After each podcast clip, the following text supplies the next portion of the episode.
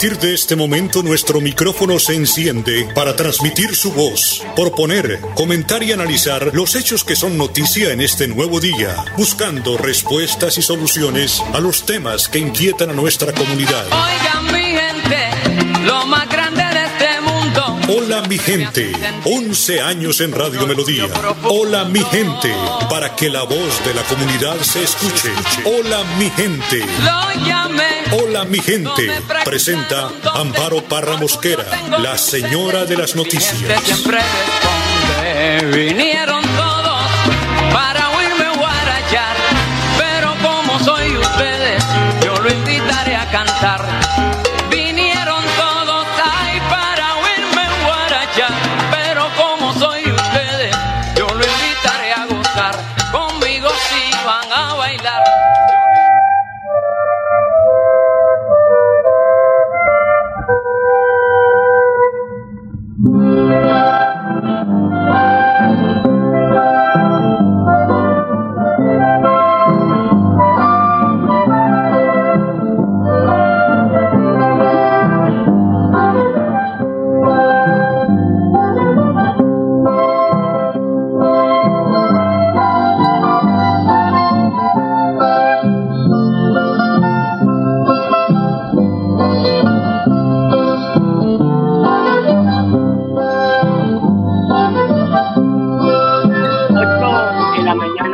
Cinco minutos, ocho de la mañana, cinco minutos de fondo tenemos El Boom de Tolimense, una página musical muy importante para el departamento del Tolima, toda vez que es el himno de ese departamento, el Boom de Tolimense.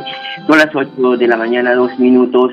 Amigos de Hola, mi gente, tengan ustedes el más y el, fel el más feliz de los días. Saludos fraterno hoy, martes 9 de febrero, para todos los que están en nuestra sintonía. Soy Amparo Parra Mosquera y hoy celebramos el Día del Periodista Colombiano. A todos los profesionales, colegas que trabajan para descubrir, para investigar temas de interés público, contrastarlos y publicarlos con base a la objetividad y transparencia de la información. Mil y mil felicitaciones. Bien lo decía el maestro Javier Darío Restrepo, que en paz descanse, a de la moral, de la ética en el periodismo colombiano, y nos enumeraba, eh, pues, de los libros que había leído de grandes periodistas del mundo, las indispensables eh, cualidades que debe tener un periodista en su ejercicio. El buen periodista ha de ser, ante todo, una buena persona, un excelente ser humano. El buen periodista ha de estar orgulloso de su profesión, de su profesión, no de andar con una grabadora antochando y eh, tratando de menospreciar a las fuentes o ser muy amigo de la fuente. Eso no le sirve al periodista. El buen periodista tiene un sentido de misión en su ejercicio profesional. El buen periodista es un apasionado por la verdad, aquel que busca, que eh, no, no traga entero, que esculca, en fin. El buen periodista es autocrítica, se critica a uno mismo también. Caramba, esto no lo hice como tenía que hacerlo. Hablar en voz alta, hablarse a uno mismo en voz alta. El buen periodista elabora conocimiento y lo comparte. El buen periodista hace periodismo con un objetivo. El buen periodista tiene el sentido del otro. El buen periodista es independiente. El buen periodista mantiene intacta su capacidad de asombro. El día que perdamos eso, dejamos de ser periodistas.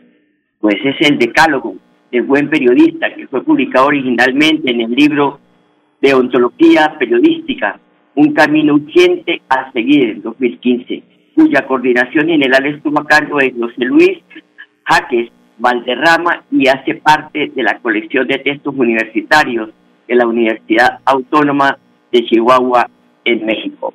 Don Arnulfo Otero, como siempre, en la edición y musicalización de este su programa Hola mi gente. El Padre Sassano habla hoy de reconocer a Jesús.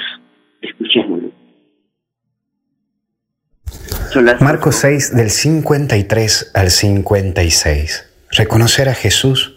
Lo primero es cruzar el lago. Que implica que tenés que animarte a seguir adelante. No podés girar siempre en lo mismo, no podés quedarte girando o en el lugar del éxito o en el lugar del fracaso. O quedarte en eso nomás. No podés. Ah, no, es que lo que pasa es que me va bien en esto y listo, ya está. O me va mal en esto y bueno, la vida es así. No, no podés quedarte. Tenés que animarte a lo nuevo, a lo que te desafía la vida, a lo que implica moverte y también seguir. Porque cada día se descubre algo nuevo. Y es eso la vida. Porque vos tenés que estar abierto a descubrir cosas nuevas en la vida y en vos. Cruzar el lago es signo de estar abierto a nueva experiencia, a soltarte y a jugártela. Pero también entra esto de la gente. Y en esto hay que ser cautelosos.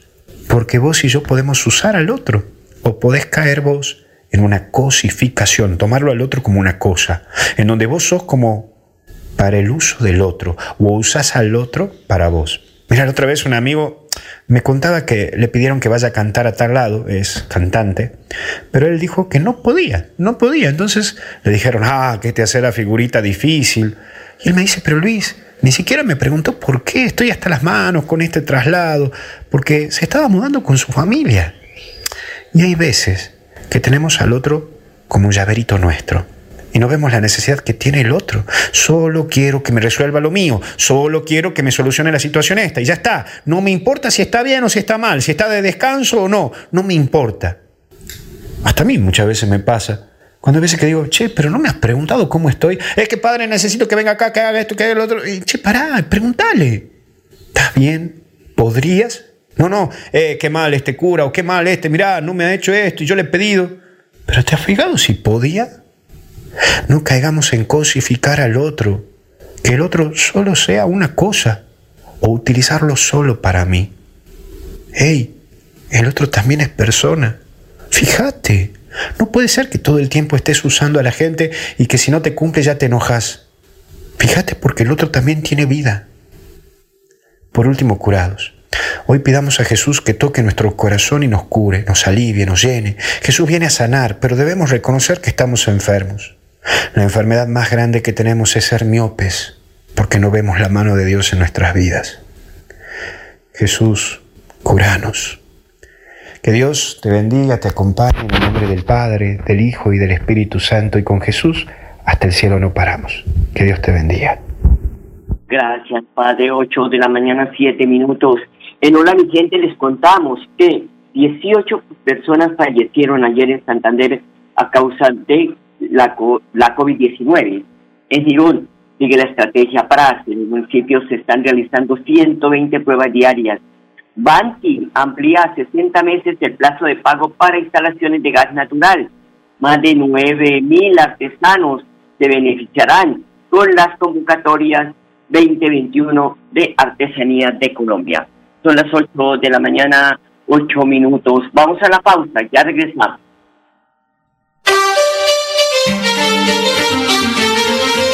De lunes a viernes a las 8 de la mañana, Amparo Parra Mosquera dirige y presenta Hola mi gente Hola mi gente. Creamos el puente que construye la comunicación para que nuestras comunidades sean escuchadas y encuentren respuesta a sus inquietudes y necesidades. Mi gente. Año 11 en Radio Melodía. Periodismo al servicio de la gente. Dirige Amparo Parra Mosquera, la señora de las noticias.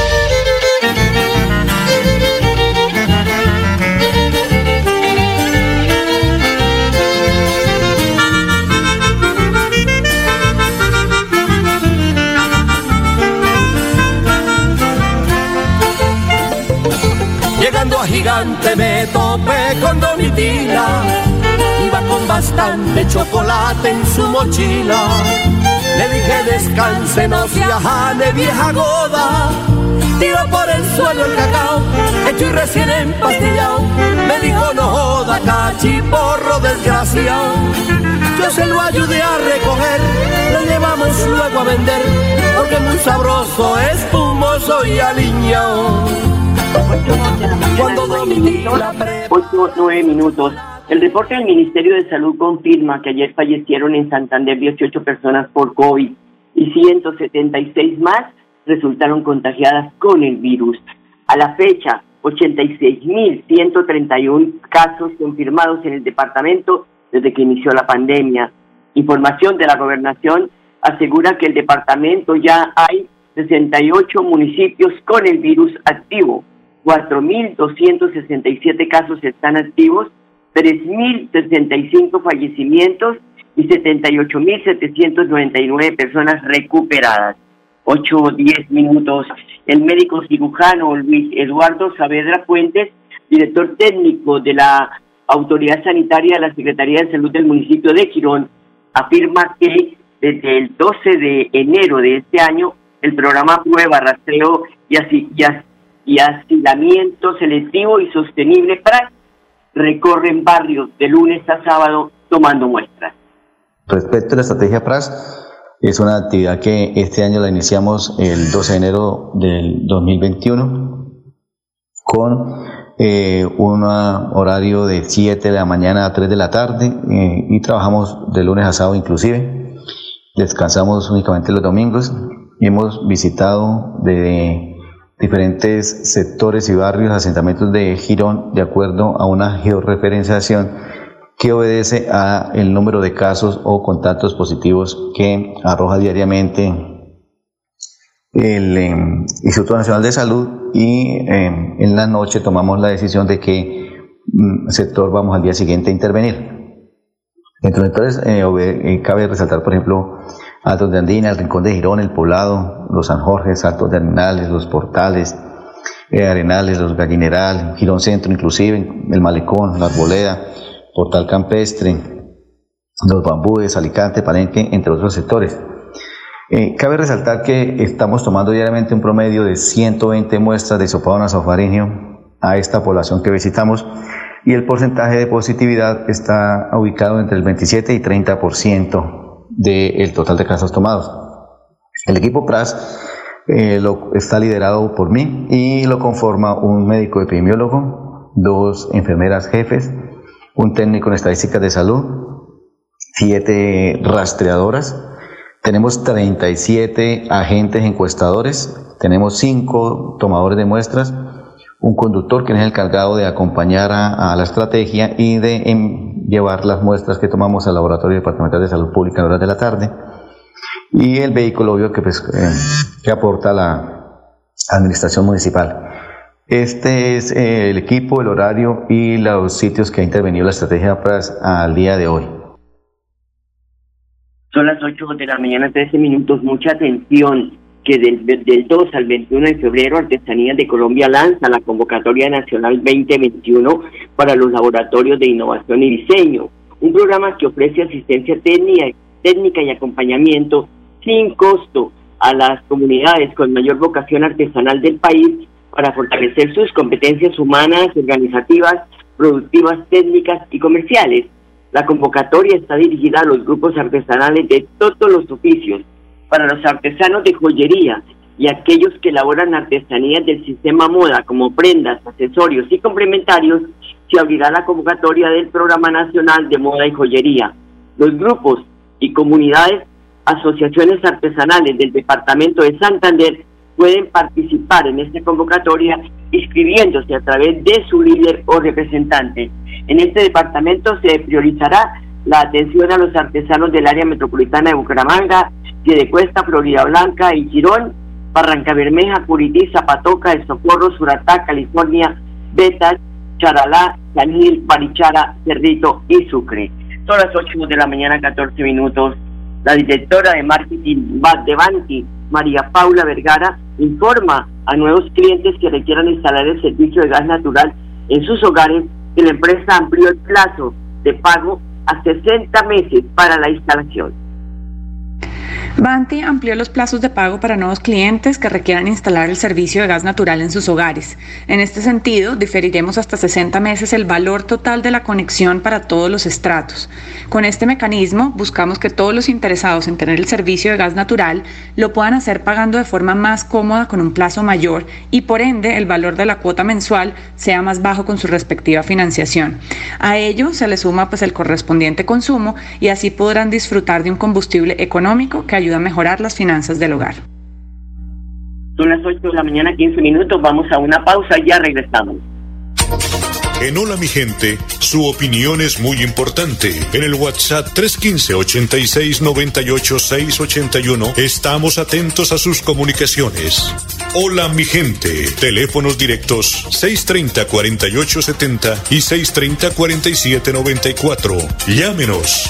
En Hola mi gente, primero los oyentes. Una rosa que no era de aquí, con mi cariño se puso a jugar. Hay una rosa que no era de aquí, con mi cariño se puso a jugar. Se dio palabra feliz, pero fue cuento y mentira no más. Dio palabra feliz, pero fue cuento y mentira no más. Por mentirosa te voy a olvidar, por mentirosa no te quiero más, por mentirosa no te quiero más, por mentirosa te voy a olvidar, por mentirosita te voy a olvidar, por mentirosa no te quiero más.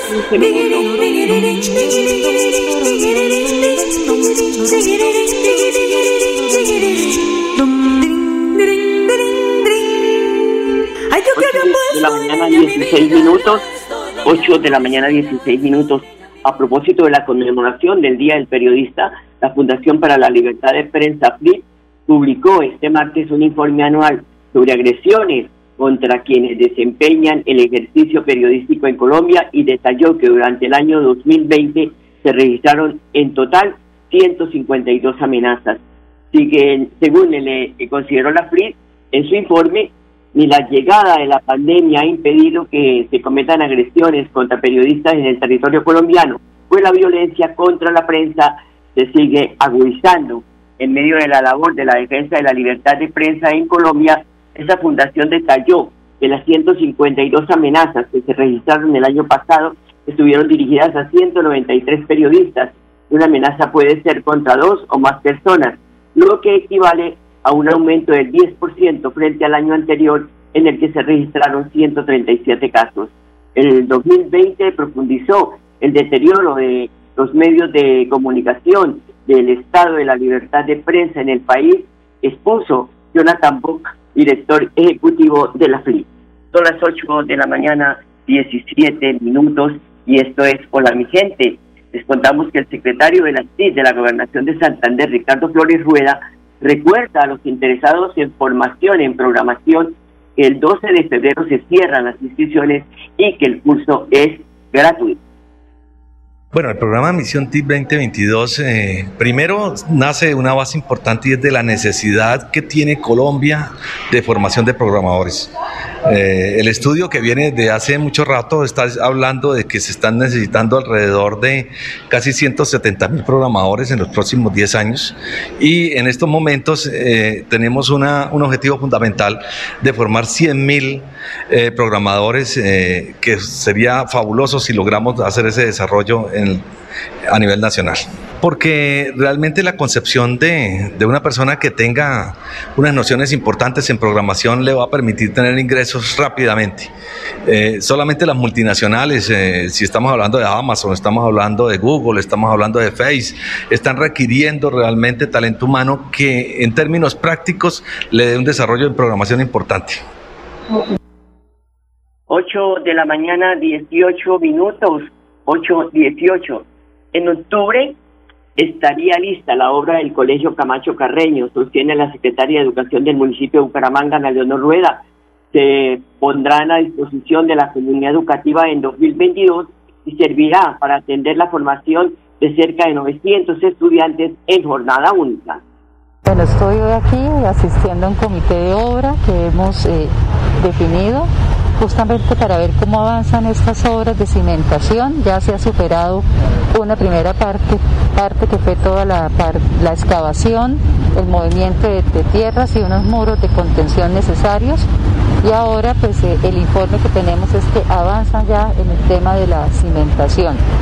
Además, en el día de hoy estoy acompañada del taller de arquitectura del municipio de Bucaramanga que inicia también en esta fase eh, los diseños de todo lo que va a ser el espacio público eh, y toda la dotación urbana que va a tener eh, esta institución educativa. Con esto pues seguimos avanzando en las obras de infraestructura para la jornada única y en hacer realidad esta nueva sede educativa para más de 900 estudiantes de este sector de la ciudad. Informe que nos ha dado la Interventoría y el Fondo de Infraestructura de Contratistas que avanzamos dentro de lo que está planeado en el cronograma y esperamos a finalizar octubre ya poder tener al 100% eh, las obras eh, civiles del colegio y de manera paralela la Secretaría de Infraestructura también estará iniciando lo que son las obras de intervención del espacio público, porque hay que recordar que esperamos en 2022, eh, con los 400 años de Bucaramanga, poder dar apertura a esta emblemática institución educativa Camacho Carreño. Importante para los padres de familia, de estudiantes que han estado pues, desde muy niños en esta institución, la Camacho Carreño. 8 de la mañana, 20 minutos. Fueron 11 los cuerpos de, bomberos que atendieron el incendio forestal en el páramo de Santurbán. El director departamental de la Unidad de Gestión del Riesgo y Desastres del departamento, César García Durán, anotó que el trabajo estuvo articulado con el Ministerio de Ambiente.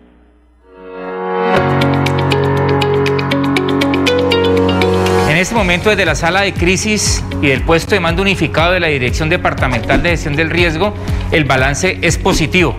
Toda vez que el incendio en el páramo de Santurbán ya está controlado gracias a los cuerpos de bomberos del municipio de Suratá y a los cuerpos de bomberos de más de 11 municipios del departamento que estuvieron ahí trabajando día y noche para reducir y mitigar este incendio que se presentó en nuestro páramo de Santurbán, en el municipio de Suratá, en el corregimiento El Moján, y que inició en el departamento de Norte de Santander, en el municipio de Arboledas.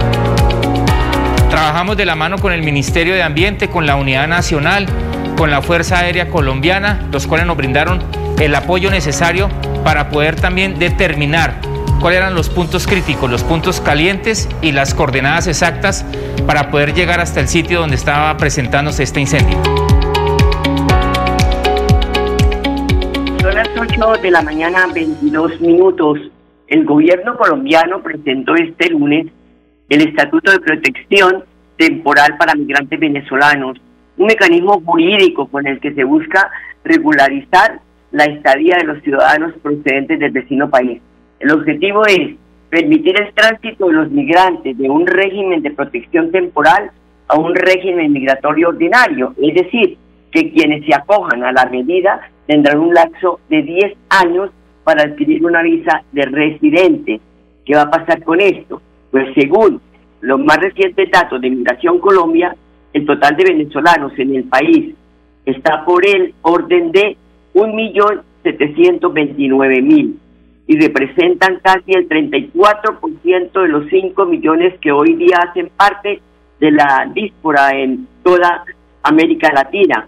Además, estos mismos índices también apuntan que unos 966 mil migrantes permanecen en Colombia de manera irregular, por lo que pues con este estatuto, según el presidente Iván Duque, permitirá tener una hoja de ruta de cara a la regularización de estas personas a juicio del mandatario, de esta manera será más transparente la relación de los migrantes con el Estado, toda vez que tendrán conocimiento de sus datos completos. Óigase bien, así las cosas se facilita el acceso a los servicios básicos, incluso a la vacuna en la COVID-19.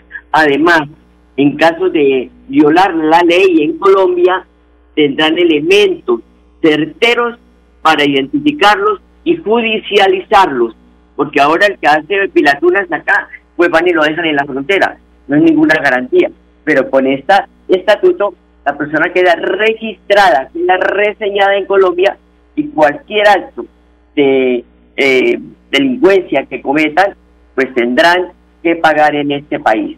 De otro lado, durante su intervención el presidente comentó que gracias a este mecanismo se disminuyen los riesgos para esta clase de población. Entre esos, ser víctimas de carteles dedicados a vender supuestos documentos para acreditar su estadía o amenazas de oportunismo, oportunismo político para, eh, para lograr que esta gente pues no pueda estar aquí eh, con fines electorales. También se va a generar el registro único de migrantes en este país, orientado por supuesto a atender esta crisis. Esto es lo que reza este estatuto que el presidente de Colombia ha anunciado ayer para todos los migrantes, la población migrante que no está registrada en Colombia. 8 de la mañana, 25 minutos, nos vamos. Pero antes, decirle que hoy el periódico Vanguardia trae una muy buena información que están requiriendo los padres de familia, porque ayer el Ministerio de Educación abrió convocatoria de crédito para pago de pensiones en colegios. El Ministerio de Educación e ICT abrieron esta nueva convocatoria de línea de crédito para pago de pensiones de jardines y colegios privados. Ahí está toda la información. A ustedes, amables oyentes, gracias por su sintonía. Les dejo con la programación de Radio Melodía. Les deseo un feliz día. Hasta mañana. Los quiero mucho. Hola mi gente, hola mi gente, hola mi gente. Hola mi De lunes a viernes a las 8 de la mañana. Hola mi gente, un compromiso diario con la comunidad, un micrófono abierto para el pueblo. Conduce Amparo Parra Mosquera, la señora de las noticias.